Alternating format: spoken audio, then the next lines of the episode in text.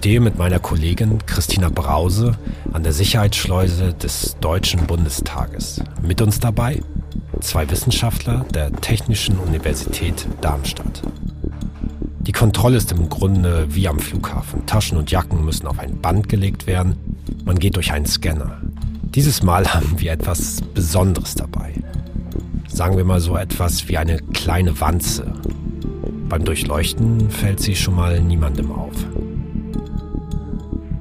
Ich bin Manuel Bewader vom Weltinvestigativteam und das ist Stadt der Spione.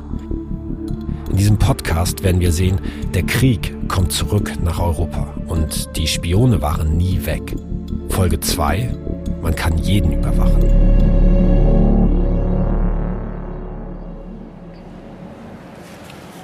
Mit dem Fahrstuhl geht es in die 24. Etage des Kohlhauf Towers am Potsdamer Platz. Herzlich willkommen im schnellsten Aufzug Europas.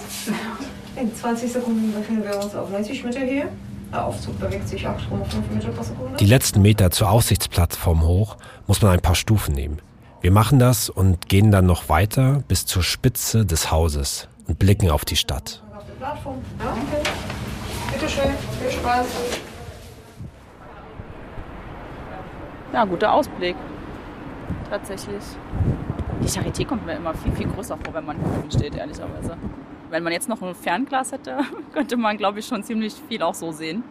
Ja, es, es ist wie so eine Playmobil-Welt. Wir gucken hier schön übers Ritz-Carlton rüber. Und äh, dahinter sieht man wirklich, wie das auf so engem Raum ist. Vor uns liegt auf wenigen Quadratkilometern die geballte Politik. Kanzleramt, Bundestag, amerikanische, britische, französische, russische Botschaft, auch die Nordkoreas. Super, könnte man meinen, Weltpolitik der kurzen Wege. Sicherheitsleute sagen aber eher, oh Gott. Es gibt zum Beispiel einen geheimen Bericht des Bundesgrenzschutzes. So heißt die heutige Bundespolizei noch um die Jahrtausendwende. Der Bericht erscheint kurz nach dem Umzug der Regierung von Bonn nach Berlin. Die Beamten schreiben da, die Gefahr im neuen Machtzentrum Berlins besteht darin, dass geeignete Zielobjekte und hochprofessionelle potenzielle Angreifer auf engstem Raum vereint sind. Ich glaube, die russische sieht man auch ein bisschen, genau, die am Pariser Platz ist noch die französische dahinter. Dann die russische, sehen wir die? Ja, zumindest das Dach, würde ich sagen, sieht man. Jetzt natürlich ist ja auf unserer Seite quasi, das heißt, wir sehen die Front nicht, aber man sieht das Dach. Diesen klassischen Aufbau da noch so ein bisschen, ne? Das ist das, oder? Genau. Wir sind nach hier oben gefahren, um einen Blick auf die Dächer der Botschaften zu werfen. Auf das, was dort montiert ist, was man sehen kann. Dazu noch einmal ein Zitat vom Bundesgrenzschutz. Ihr fragt vielleicht, warum vom Bundesgrenzschutz? Es ist nicht so bekannt, aber auch dort oder heute eben bei der Bundespolizei arbeiten Ausspähexperten. Sie sitzen zum Beispiel im Auto und messen, ob ein Spion in einer Wohnung Funkverbindungen aufbaut. Was also haben die Spezialisten übers Regierungsviertel schon vor Jahren zu sagen? Ich zitiere, diverse Antennenanlagen auf Botschaften, die zum Teil vertarnt montiert sind, indizieren dortige Anstrengungen, Informationen aus dem Äther abzufangen. Ein Radom, eine weiße Schutzhülle, sei auf dem Dach der britischen Botschaft platziert. Offiziell aus künstlerischen Gründen. Die Beamten ahnen aber, was darunter ist. Der helle Schutzmantel sei, Zitat, bestens geeignet, größere Antennenanlagen aufzunehmen. Zitat Ende. Okay, dann können wir ja mal gucken, sehen wir merkwürdige Aufbauten irgendwo. Ja, also bei den Amerikanern ist oben auf dem Dach, würde ich sagen, viel los. Ähm, da sind mindestens äh, zwei Satellitenschüsseln, die ich sehe. Dann hat man noch, ich würde sagen, so drei Aufbauten, so einen etwas quadratischen, grau angestrichenen, da wo auch die US-Flagge weht. Ja, man sieht eigentlich auch ganz gut, sieht anders aus als der Rest des Gebäudes darunter. Bei der französischen und bei der britischen Botschaft, man kommt ein bisschen durcheinander. So eng ist das tatsächlich alles. Äh, sehen wir da irgendwas?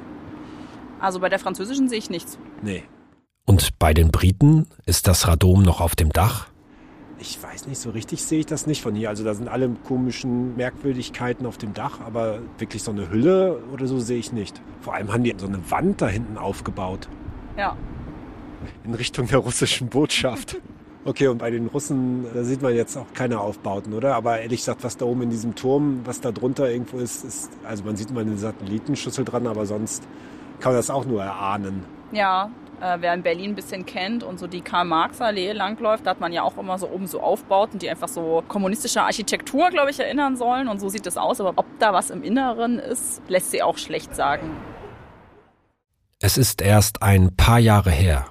Da erfährt die Öffentlichkeit sehr viel über diese Aufbauten. Vor allem über die amerikanischen. Der Grund dafür die Enthüllungen von Edward Snowden, ein ehemaliger CIA-Mann, bei einem Dienstleister bekommt er dann Infos über die Arbeit der NSA, dem US-Dienst, der die elektronische Kommunikation überwacht. Die Tagesschau, der Spiegel und viele andere weltweit berichten es gibt Hinweise darauf, dass das Handy von Kanzlerin Merkel möglicherweise über Jahre Zielobjekt der amerikanischen Dienste war. Die Bundesregierung nimmt diesen Verdacht sehr ernst. Die Kanzlerin hat darüber heute mit US-Präsident Obama telefoniert. Und die Spione sitzen offenbar gleich nebenan. In der amerikanischen Botschaft wenige hundert Meter von Reichstag und Kanzleramt entfernt. Überall stehen Satellitenschüsseln und Funkmasten. Angriffspunkte für den groß angelegten Lauschangriff. Tatsächlich soll auf dem Dach der US-Botschaft eine Abhörstation versteckt sein. Ihr Name Einstein. Merkel nutzt damals noch vor allem ihr unverschlüsseltes Nokia-Handy. Es kann wohl ohne viel Mühe abgehört werden. Die Amerikaner machen es damals, aber ziemlich sicher auch andere, auch Dienste kleinerer Länder. Das sagt jedenfalls ein Verfassungsschützer. Der Unterschied dabei, die USA lassen sich erwischen.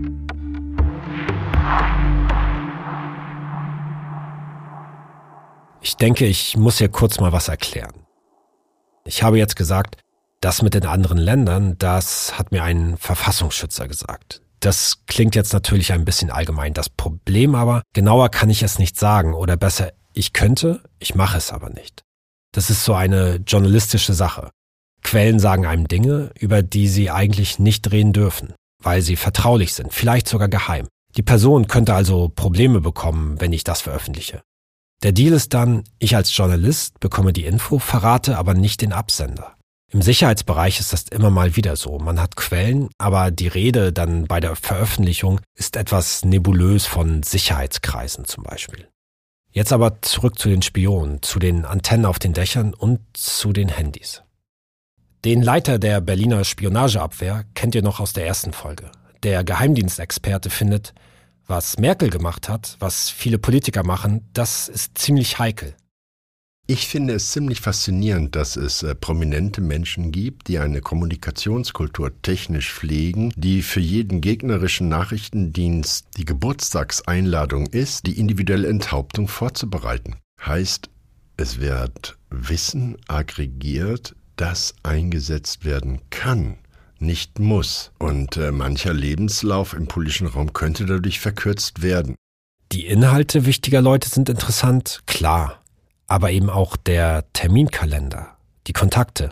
Mit diesen Daten kann man herausfinden, wie ein Mensch tickt und so vielleicht Fallen stellen oder sogenannte Kompromate finden, also kompromittierendes Material zum Erpressen, zum Bloßstellen.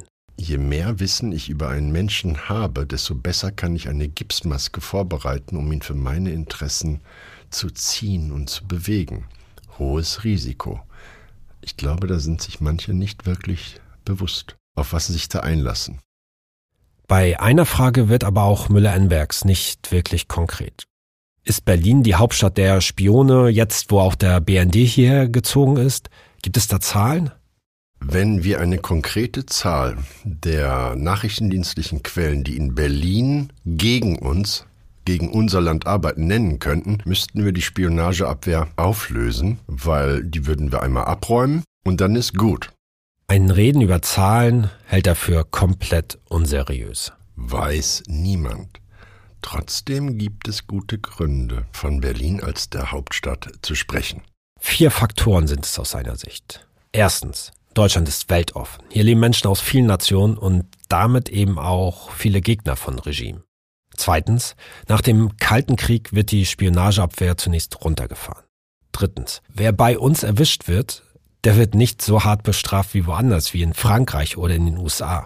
Und dann vor allem aber viertens, Deutschland ist ein richtig mächtiges Land voller Know-how. Gerade in Berlin werden wichtige Entscheidungen getroffen.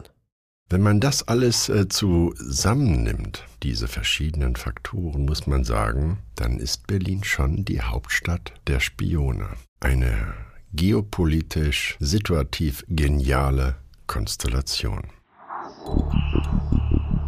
Manchmal aber rumst es. Das Merkel-Handy, die NSA-Affäre, schließlich wird dann noch ein Spion der Amerikaner direkt beim Bundesnachrichtendienst entdeckt. Die Bundesregierung muss reagieren und erklärt den CIA-Vertreter in Berlin zur unerwünschten Person, zur persona non grata. Er wird nicht mehr geduldet. Innerhalb weniger Tage muss er Deutschland verlassen.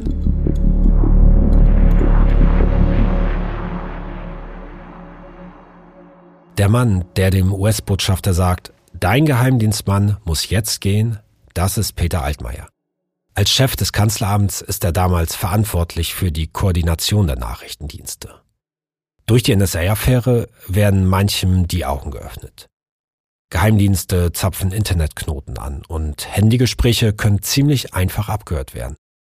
Für vertrauliche Gespräche trifft sich mancher damals wirklich jetzt häufiger äh, draußen im Park. Das hat man auch als Journalist, das Quellen am sagen, ja, wollen wir uns da vielleicht treffen.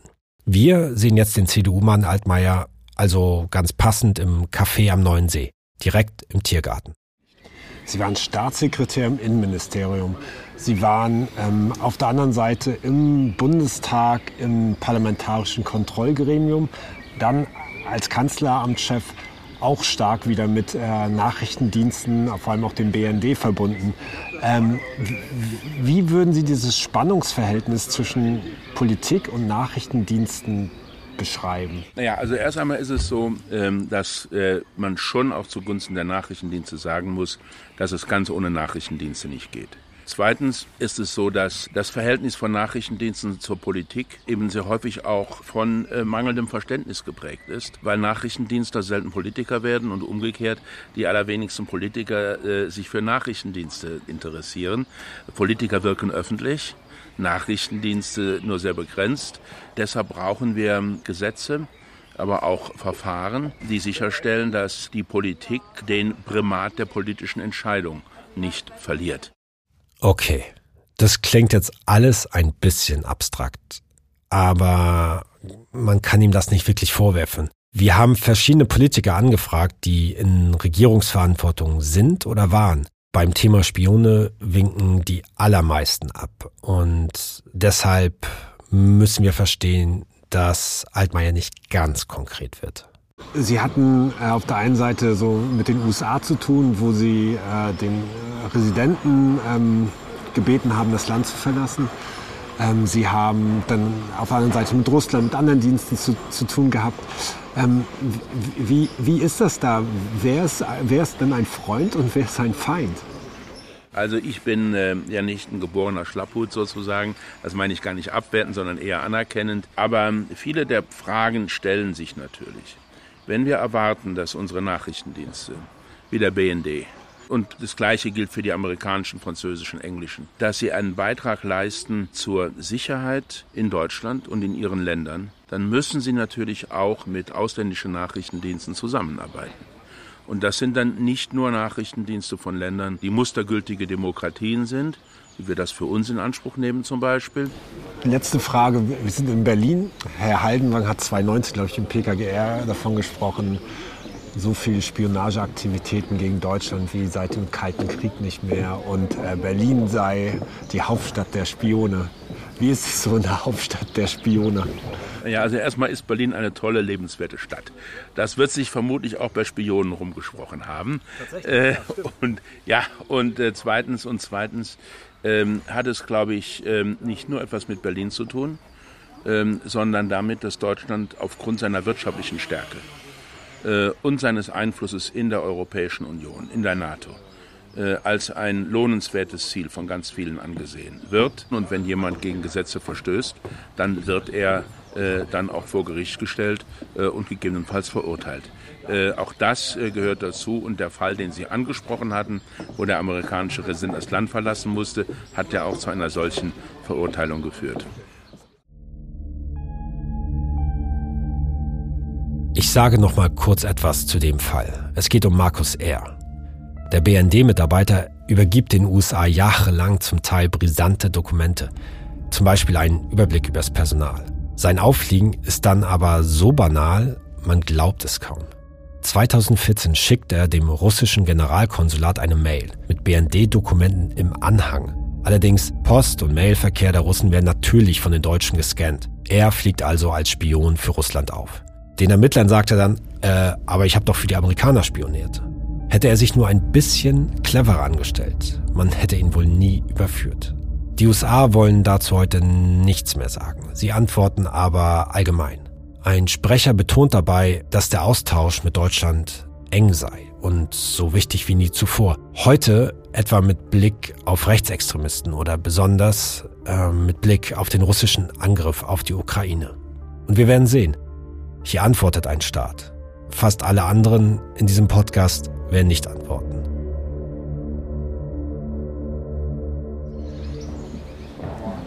von dieser ganzen Sache, Spionen der Hauptstadt, Agenten. Man hat das Gefühl, da wird sowas gesagt, das ist die Hauptstadt der Spione. Man weiß aber gar nicht, wie viele Leute das sind und man denkt, man hat eigentlich von nichts eine Ahnung.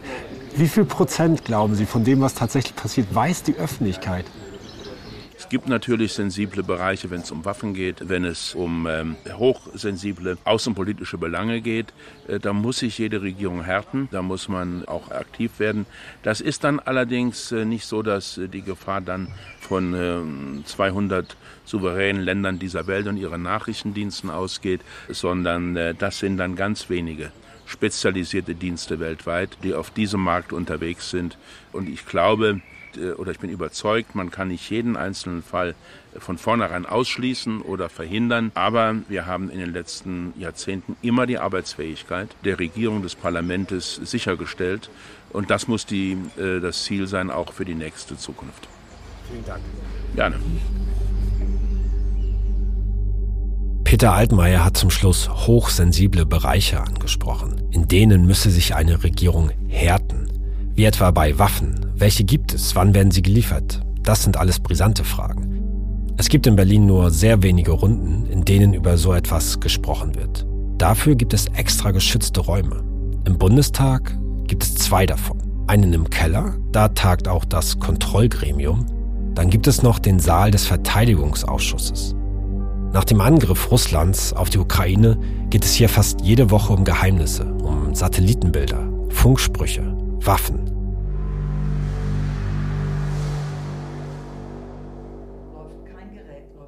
Hier wollen wir ein kleines Experiment machen. Wie abhörsicher ist solch ein Raum tatsächlich? Dafür haben wir die Wanze dabei. Eben dieses kleine Mini-Telefon.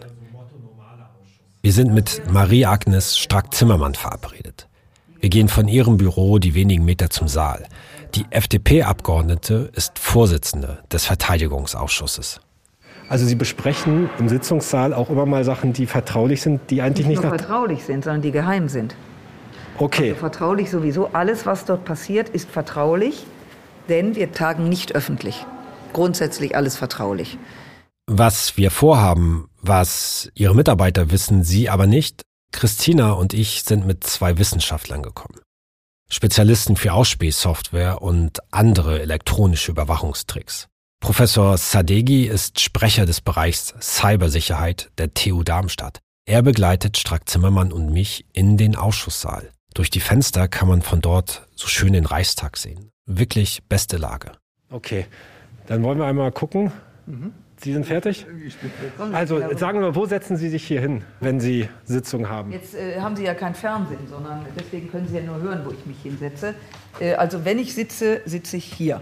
Setzen Sie sich mal hin. Wir machen mal so ein bisschen, wie es in Wirklichkeit ja, sein würde. Genau. Wenn Sie bitte alle Platz nehmen würden, wir haben 9 Uhr. Meine Damen und Herren, ich begrüße Sie zur neunten Sitzung des Verteidigungsausschusses. Und im besten Fall haben sich dann alle an die Regeln gehalten und alles ist hier. Ich bin sehr, sehr, super. streng und alle setzen sich hier hin und sind aber kennen das Prozedere ja. Okay, willkommen. Dann müssen wir jetzt einmal was versuchen. Jetzt ähm, der Kollege setzt sich. Professor Sadegi sitzt ein paar Meter entfernt. Was man nicht sieht, unter seinem Pullover ist die Wanze. Das ist kein Hightech. Das ist ein Standardmodell für etwa 200 Euro, gibt's im Internet. Während wir im Saal sind, warten Christina und der Kollege des Professors draußen in einem anderen Raum. Per App wählen sie die Wanze an und versuchen uns zuzuhören. Entscheiden wir tagen geheim. Und wenn wir auf geheim umschalten, dann geht das nur in diesem Raum, weil es gibt nur zwei Räume im Bundestag, die abhörgeschützt sind. Okay. Das, das heißt, das geht bei dem. Dies ist ein Abhörgeschützter. Der ist so gebaut, dass man eben ihn nicht abhören kann. Also keine Steckdosen, keine Ladeschalter, frei von äh, Leitungen. Ähm, und wenn wir auf Geheim schalten, dann muss jeder Abgeordnete, jeder Abgeordnete muss sein Handy abgeben, sein iPad, seine Smartwatch, äh, seine Ohrdinger, ähm, äh, also iPods, okay. alles muss abgegeben werden und da ist ein kleiner Safe da wird das reingelegt. Und das müssen wir jetzt einmal gleich versuchen. Ob das, das äh, hat Herr genau. Schulz Ihnen ein bisschen was erzählt, was wir vorhaben? Ich ahne es. Okay. Unrat nehme ich an. Unrat. Die Raumtechnik ist jetzt noch nicht auf geheim geschaltet. Die Situation ist also vergleichbar zu normalen Bundestagsausschüssen. Zum Innenausschuss etwa. Diese Sitzungen sind eben nicht geheim, meistens jedenfalls, aber immer vertraulich. Nur für den Dienstgebrauch. Das ist die niedrigste Geheimhaltungsstufe. Kann man trotzdem von draußen mithören? Wir reden ein paar Sätze. Einmal ganz laut, Frau Strack-Zimmermann, was haben Sie heute zum Mittag gegessen? Also wenn wir noch lange über das Essen sprechen, dann habe ich Hunger. Ich habe äh, ein Butterbrot gegessen. Was verstehen die beiden anderen draußen von dem, was wir da gerade reden? Wir stehen also wieder auf und gehen zu ihnen rüber. Was wir jetzt gucken wollen, ist, was die Kollegen da draußen mitbekommen haben von dem, was wir gesprochen haben. Jetzt müssen wir wieder klingeln. Ja. Ganz oben, bitte.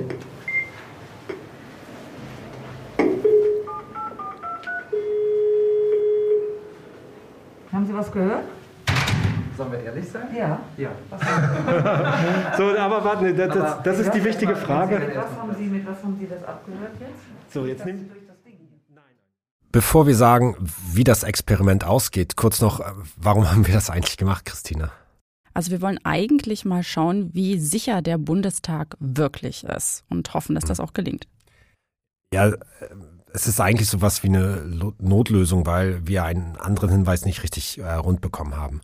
Vor ein paar Monaten haben wir nämlich gehört, dass deutsche Behörden in einem Gebäude in Berlin eine Wanze gefunden haben.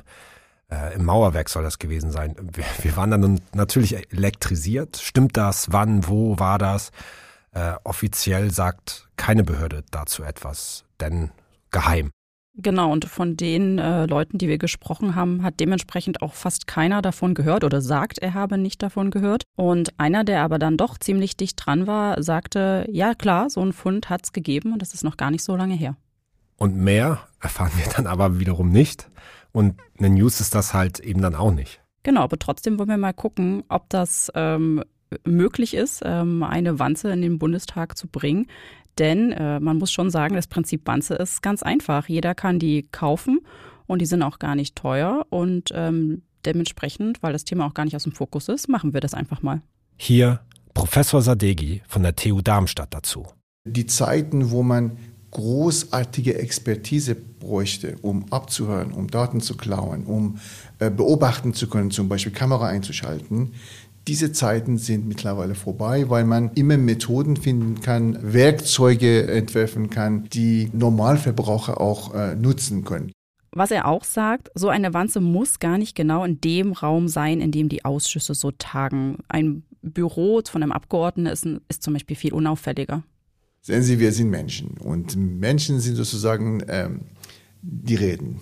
Äh, wenn Sie in einem Büro sind und ein Kollege, der mit denen jetzt gerade eine Verschlusssache besprochen hat, manchmal reden Sie darüber auch vielleicht. Unter vier Augen. Sie sind Partei, eine gleiche Partei, Sie vertrauen sich gegenseitig, Sie kennen sich vielleicht seit 15 Jahren. Diese Information, wenn man irgendeine Wanze da, da unter, unter, unter dem Tisch geklebt hat, kann man mithören. Es gibt da spektakuläre Beispiele. In den 60er Jahren entdecken die Amerikaner in ihren Gebäuden in Moskau 40 Mikrofone. Äh, ein besonderes davon sogar zu Hause beim Botschafter in seiner Residenz, ausgerechnet im holzgeschnitzten Wappen der USA. Es war ein Geschenk der Sowjetregierung. Es gibt auch noch andere ähm, extreme Beispiele. Zum Beispiel Anfang der 90er Jahre ist die Telefonanlage in der deutschen Botschaft in Washington in den USA so manipuliert worden, dass Externe mithören könnten. Und auch in Brüssel gab es sowas im Laufe der Jahre schon. Die deutschen Behörden sind dann besonders Ende der 90er Jahre auch alarmiert, denn damals zieht die Regierung nach Berlin, also da, wo Ost und West dann aufeinandertreffen. Und die tummeln sich dort alle ziemlich dicht gedrängt in Politikbauten und Botschaften und natürlich auch Spione auf ziemlich kleinem Gebiet. Überwacht wird oder soll das alles vom Bundesamt für Sicherheit in der Informationstechnik werden. Das nennen alle nur BSI, so das ist die gängige Abkürzung. Die Experten checken mit Messgeräten die Räume, auch das Mauerwerk. Das passiert vor dem Einzug und dann immer mal wieder, ähm, mal häufiger, mal selten häufig. Ähm, Baupläne sind deshalb natürlich von Interesse. Und vor einem Jahr, ich glaube Ende letzten Jahres war das, da wird ein 56-jähriger Deutscher zu zwei Jahren auf Bewährung verurteilt. Er hat Grundrisse von Gebäuden des Bundestages an einen russischen Geheimdienst weitergeleitet. Man muss natürlich dazu sagen, dass das wahrscheinlich beste Überwachungsgerät ähm, gar nicht mehr von externen kommen muss, sondern das tragen wir mit uns selber rum das Handy. Das haben wir quasi permanent bei uns in der Tasche oder in den Händen, Augen und Ohren quasi immer überall mit dabei. Und wie beliebt äh, das als Spionagegerät ist, zeigen die letzten Monate. Da gab es die sogenannten Pegasus-Enthüllungen. Das ist eine Software, die sich verschiedene Staaten auf Handys, ähm, also gekauft haben und auf Handys spielen lassen, um so ihre Kritiker auszuspähen. Ja, und will man ein Handy fernsteuern, muss man es meistens erstmal unter seine Kontrolle bringen. Das geht dann über Schadsoftware zum Beispiel, die in einem Mail- oder SMS-Anhang versteckt ist. Oder aber man bekommt das Gerät in die Hände und äh, spielt sein Abhörprogramm direkt drauf.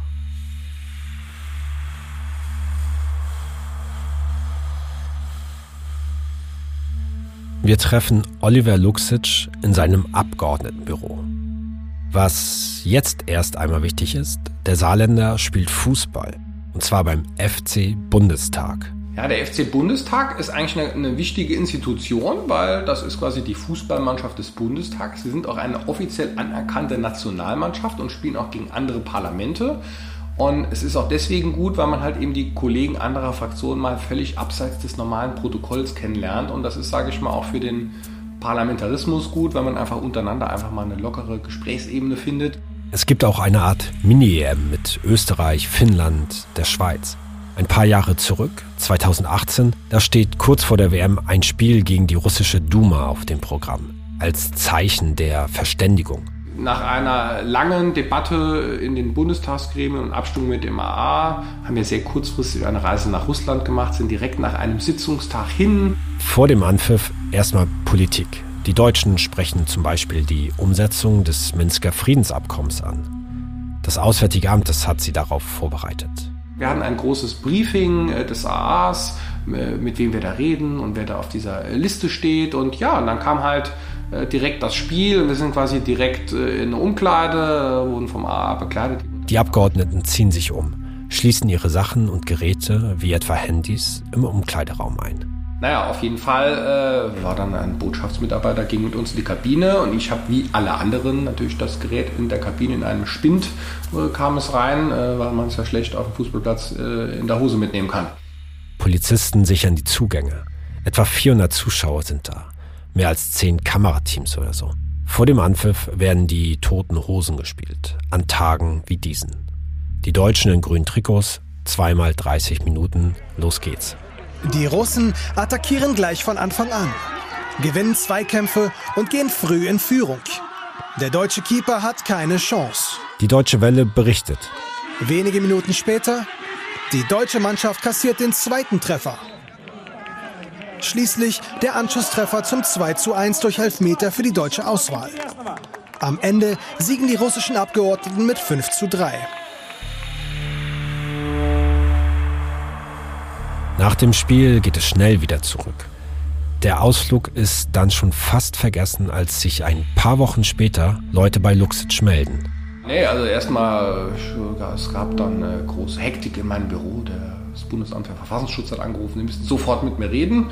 Ich wusste nicht, worum es geht und dann äh, hatte ich einen kamen die extra aus Bonn in mein Wahlkreisbüro und das war in der Tat eine äh, sehr spezielle Begegnung und da wurde mir dann eröffnet, dass sie Hinweise hätten, das wurde allerdings auch sehr kryptisch gehalten, äh, dass es quasi einen Angriff auf mein Handy gebe. Was mich etwas wundert, ist, dass der Verfassungsschutz auch meine Handypasswörter äh, kannte. Was genau passiert war, wann, durch wen, ob es mit dem Fußballspiel zu tun hat, das erfährt Luxic nach eigenen Angaben nicht. Also es wurde mir äh, allgemein gesagt, dass es äh, nachweislich aus Russland heraus eine Verbindung äh, zu meiner elektronischen Kommunikation gebe. Äh, wo und wie, das wurde mir nicht gesagt. Es wurde mir gesagt, das ist, sei so. So. Luxic ist nervös. Sein Handy, darauf ist ziemlich viel gespeichert. Nee, also das ist ja äh, im Allgemeinen und der Politik im Besonderen. Das Handy ist mein verlängerter Arm, Kopf, äh, alles so gleich. Da ist alles drauf. Also wir machen ja Termine, äh, elektronische Korrespondenz, nicht nur die Telefonate. Da ist ja wirklich äh, alles drauf. Das ist ja heutzutage der zweite Computer und insofern natürlich schon äh, sensibel. Insofern war ich da natürlich sehr aufgeschreckt, zumal, ja, man wird halt aufgeschreckt, aber wie dann die weiteren Schritte sind, das war auch damals schon da nicht so klar. Luxic will mehr herausfinden. Er fragt im Bundestag nach. Er hakt beim Bundesamt für Sicherheit in der Informationstechnik nach. Und dann hieß es halt irgendwie, äh, ja, äh, bringen Sie doch mal Ihr Handy einfach mal nach Bonn, wir untersuchen das dann. Das wird zwar nichts bringen, aber Sie können es ja mal sechs Wochen bei uns lassen. Da habe ich auch gesagt, ja, das ist jetzt nicht so realistisch, weil erstens mal bin ich auf mein Handy angewiesen. Zweitens weiß ich nicht, was machen die damit. Sie haben eigentlich auch selber mehr oder minder gesagt, sie machen was, aber was sie machen und ob das erfolgsbringend ist, konnte mir auch keiner sagen. Also lange Rede, kurzer Sinn, da ist eigentlich mehr oder minder nichts passiert. Man hat dann halt, jeder Bundestagsabgeordnete, auch ich, hat halt ganz normal so seine Passwörter gewechselt. Das habe ich dann da auch gemacht. Und irgendwann wurde ich dann benachrichtigt, dann wurde mir gesagt, das Problem hätte sich erledigt. Äh, ob sich das erledigt hat und wie, das ist mir bis heute unklar. Es gibt übrigens nur wenige Opfer von Cyberangriffen, die darüber sprechen, als ob es peinlich wäre, als ob man dasteht wie jemand, der einfach nicht aufgepasst hat. Was klar ist, es ist ein Problem, das ziemlich schwer zu fassen ist. Es ist schwer, Täter genau zu benennen. Sie nutzen oft Server, die hier und da in aller Welt stehen. Manchmal machen sie aber Fehler, hinterlassen Spuren, wenden bekannte Methoden an. Dann sind sich die Behörden auch schon mal zu 95 Prozent sicher, wer das war. Was noch schwieriger ist zu beantworten, warum wird jemand genau angegriffen? Als sich der Verfassungsschutz bei Luxic meldet, ist er einfacher Abgeordneter. Keine herausgehobene Position. Heute ist er parlamentarischer Staatssekretär im Digitalministerium. Warum es ihn damals trifft? Er kann nur schätzen. Hat es vielleicht damit zu tun, dass er sich mit dem Balkan beschäftigt? Das ist eine Region, für die sich halt eben alle Großmächte interessieren in der Tat äh, von meiner politischen Grundeinstellung her äh, transatlantisch, proeuropäisch und äh, immer schon sehr russlandkritisch gewesen und habe auch damals auch intern fünfmal gefragt, macht das wirklich Sinn, so eine Reise zu machen? Aus heutiger Sicht sagt er, die Fußballreise nach Moskau, die war völlig unnötig. Sportlich sowieso. Im Nachhinein, wenn ich mir jetzt auch den Verlauf der Gespräche, da habe ich schon direkt danach gesagt, das war eigentlich nicht so sinnvoll, weil, sage ich mal, nach dem ersten netten, freundlichen Plausch äh, fiel damals, das weiß ich noch ganz genau, das Wort Ukraine und dann änderte sich schlagartig die Diskussion. Es wurde ein sehr unerquicklicher äh, Dialog, der, glaube ich, am Ende des Tages eher eine PR-Propagandanummer für Russland war, als jetzt, sage ich mal, irgendwie die Verständigung der Parlamente mehr nach vorne gebracht hat.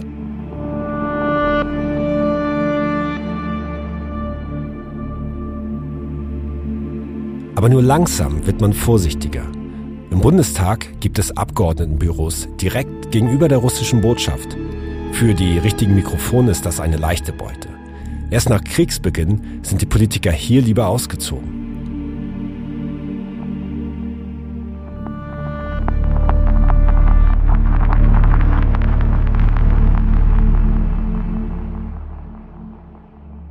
Zum Schluss dieser Folge kehren wir noch einmal zu unserem Experiment zurück. Ich hatte mich im Saal des Verteidigungsausschusses mit der Vorsitzenden Strack-Zimmermann unterhalten. Ein paar Meter daneben saß der Professor mit einer Wanze. Die Frage, Was haben meine Kollegen draußen mitbekommen? Und haben Sie gehört, was ich gesagt habe? Dass Sie nicht länger über Essen reden wollen, weil Sie sonst Hunger bekommen. Sehr gut. über Schicksal, dass Ihnen die Worte fehlen. Tatsächlich war die Qualität der Übertragung nicht super, aber für so etwas reicht sie tatsächlich. Hier einmal das Original. Das hörte der Wissenschaftler, als er die Wanze im Ausschusssaal angerufen hatte.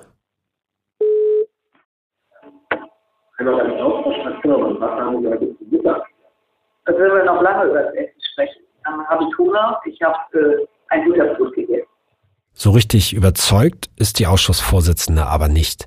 Das alles sei ja nur in einem normalen Ausschuss möglich. Da gehe es um Vertrauliches, aber nicht viel mehr, nicht um Geheimes. Ihre Runde können aber eben auf Geheim schalten. Der Professor holt jetzt mal die Wanze unter seinem Pulli hervor. Wir zeigen ihr dieses Mini-Telefon. Das ist ja gar keine Frage. Wie gesagt, das kann man auch, machen wir uns nichts vor. Wenn ich ein super Handy oder ein iPad in der Tasche habe, kann ich das auch. Also es wird ja normal geredet. Wobei die, es sind sehr viele Leute im Raum, über 50. Da könnte es sehr viele Nebengeräusche geben. Mhm. Klar, aufstehen, hinsetzen, flüstern und so weiter. Aber entscheidend ist, wenn das Ding auf geheim gestellt wird. Und dann sage ich Ihnen, wenn Sie dann noch was hören, dann haben wir ein echtes Problem. Dann würde ich sagen, ich kümmere mich mal drum. Ich kümmere, warten Sie, ich muss das erstmal. Ein paar Wochen nach unserem Experiment tauchen in der Öffentlichkeit Protokolle von Funksprüchen auf. Der Bundesnachrichtendienst hat sie von der russischen Armee abgefangen. Soldaten prahlen darin mit dem Töten von Zivilisten. Kopien dieser Dokumente waren auch an den Verteidigungsausschuss gegangen. Marie-Agnes Strack-Zimmermann stellt Strafanzeige wegen mutmaßlichen Geheimnisverrats. Was aber ist mit unserem Experiment? Tatsächlich hat die Ausschussvorsitzende Strack-Zimmermann so ziemlich alles versucht, damit wir testen können. Kommen aus dem Sitzungssaal wirklich keine Signale heraus, wenn die rote Geheimlampe angeht? Kann der Techniker wirklich mit wenigen Knopfdrücken die Signale stören? Wie soll das überhaupt in einem Raum mit so vielen Fenstern funktionieren? Räume, in denen Geheimes besprochen wird, sind eigentlich fast immer ohne Fenster. Heißt geheim also wirklich geheim oder ist das nur eine Mogelpackung, eine rote Lampe, die leuchtet und sonst nichts? Am Ende macht uns die Bundestagsverwaltung einen Strich durch die Rechnung. Wir dürfen das nicht testen. Das gehe über den, Zitat, presserechtlichen Auskunftsanspruch hinaus. Sind wir überzeugt? Nein. Zunächst werden wir aber nicht erfahren, wie sicher die Geheimnisse dieses Landes wirklich sind.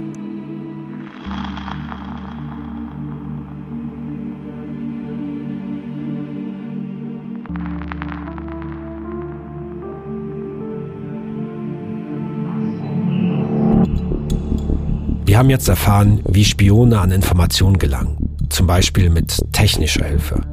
Manchmal geht es aber nicht nur ums Sammeln. Manchmal geht es darum, aktiv zu werden, aktiv gegen andere. Zum Beispiel gegen Regimegegner, die denken, in Deutschland seien sie sicher. Und genau darum geht es in der nächsten Folge.